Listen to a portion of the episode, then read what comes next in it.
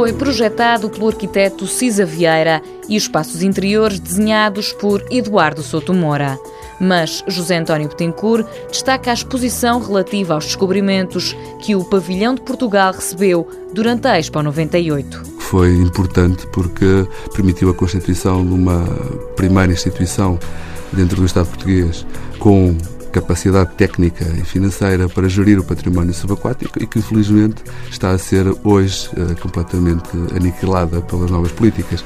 Mas esse foi um momento crucial, voltamos para trás no tempo, mas foi sem dúvida um momento importante na afirmação do património subaquático. O investigador da Faculdade de Ciências Sociais e Humanas da Universidade Nova de Lisboa destaca a importância dos achados arqueológicos de uma nau da carreira da Índia que naufragou na Barra do Tejo. Mostrava alguns materiais provenientes da escavação da presumível nau da Nossa Senhora dos Mártires, que naufragou em 1606, em frente à fortaleza São Julião da Barra, quando voltava da Índia com uma carga diversa, constituída por especiarias, mas também por porcelana chinesa.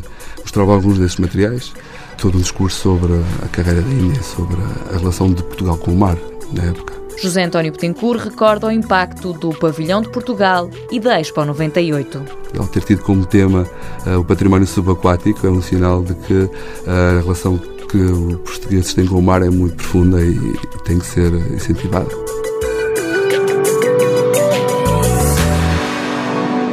Mundo Novo, um programa do Concurso Nacional de Inovação BSTSF.